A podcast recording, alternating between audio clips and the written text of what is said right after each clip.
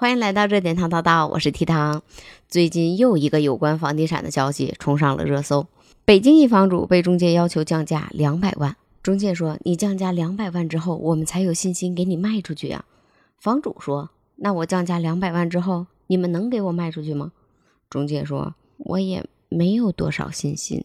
这个卖房的房主吧，姓徐，他的房子呢位于北京市东城区鼓楼外大街的一个回迁房的小区里面，房子面积还比较大，户型也比较好，是一个两居室，面积将近九十平米。根据姓徐的房主介绍说，他们现在已经在这个小区里边住了五六年了，他家这个户型基本上是要靠抢的。现在呢有三套房子挂着，虽然装修标准都不一样。但是连带看都没有。根据房主的介绍，他的房子是在二月份挂牌的。小区内一共有三套房子是一起挂的，户型也是一样的。虽然装修有区别吧，但是他觉得自己家的楼层是最好的，装修也是最好的，还不临街。当时中介给出来的参考报价是一千一百五十万，但是考虑到这套房子刚装修两年，花了五十多万装修的，于是就报价一千二百五十万。其余两套房子有一套房子是着急出售的，报价是一千零九十九万，另一套报价是一千一百五十万。根据房主的介绍说，之前跟他一起挂牌的两套房子现在也没有成交，已经下架了。他说在上一次接到中介电话的时候，有中介。跟他商量说，要不把这房子调价调到一千零五十万，要不没有办法安排带看呢。然后他就问说，如果说我降价二百万的话，降了之后这房子真的能卖出去吗？但是中介给他的回答是，我也没有信心。根据房主的介绍，他当时想换这个房子，本来是因为通勤比较远，他想平行置换，但是没有想到中介提出了两百万的降价幅度。并且当问到降价之后，这房子是不是真的可以卖出去的时候，中介给的回复是：我也没有信心。于是就跟中介沟通，暂时把房子下架了。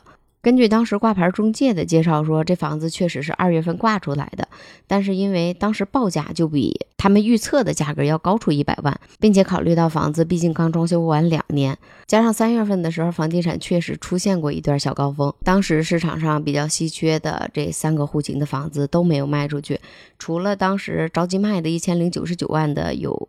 一部分的带看，这套一千一百五十万的房子带看其实并不多，加上房主把自己的装修成本也算进去了，但是装修并不是所有购房者都比较看重的。中介给出的一千零五十万的报价是根据门店、根据市场、根据小区最新的成交价给出来的建议。很多房子即使降价，但是中介还是没有办法保证降价之后能够卖出去。看到有的人在网上评论说这是属于堰塞湖的效应。有一位行业内的资深分析师告诉记者说：“现在北京二手房市场是否已经形成了堰塞湖？最简单的就是要看政府的力度了。如果真的坏到了一定程度的话，那么相应的扶持政策早就出来了。当前市场是受到情绪、预期等因素的影响。”为徐房主家挂牌的那家中介门店的店长也跟记者这样说：“说现在这个市场就是卖的不甘心降价，买的觉得市场还会降。”我也在网上查了一下，根据北京市住建委官方数据的统计，从今年四月份起，北京二手房市场成交量已经连续三个月下跌。另据机构数据显示，截止到六月底，北京二手房的挂牌量已经高达近十九万套。近三个月以来，市场的活跃度并不是很高。一方面就是部分千万级别的房源开始被中介通知降价两百，才有信心卖掉。另一方面，就是卖房的不顺畅，直接影响到了置换的第二步。也有部分新房项目收到了因为卖不掉二手房的理由而退掉现在预定的，甚至有些项目也提出了明确的要求，要了解清楚购房者卖房的品质，提前做出判断。一个央企项目的职业顾问跟记者说：“再难的市场也可以卖房子，但我们是央企，我们等不了，退订非常麻烦。如果客户需要置换房子，我们需要评估。”置换周期在半年以上的，我们就会建议他再考虑一下，并且从去年开始，房龄十年以内的次新房源占比明显的减少。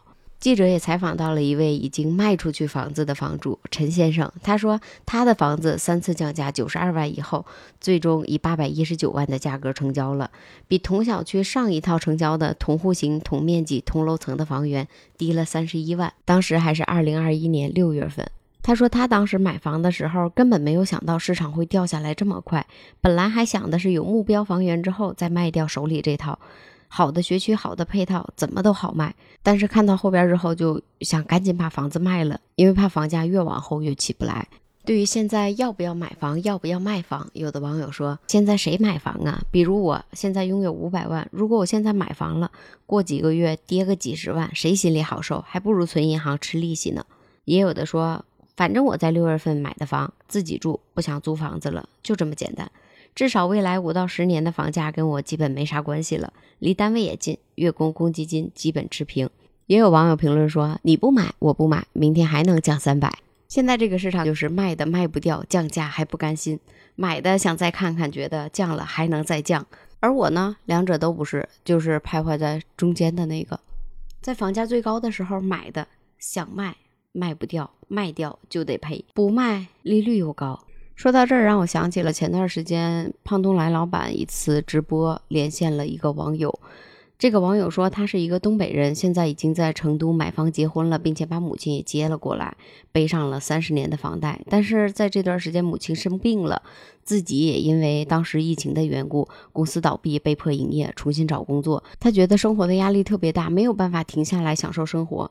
当时胖东来的老板跟他说：“如果是因为房贷让你变得压抑、痛苦或者困惑，你可以选择放下，把房子卖掉，卖掉房子的钱可以拿去给家人看病，给自己创业，去选择更轻松的生活。”当时有的网友留言说：“确实啊，如果房子是困扰，卖掉房子就好了，从源头上解决。”也有的说，第一不好卖，得把贷款还了；第二就是卖了亏好多钱，再把贷款一还，发现没剩下钱，没钱也没房了；第三就是卖了房住哪儿？一大家子还有人生病，又卖房又搬家，又找房子租房子，又治病又找工作，人的精力是有限的呀。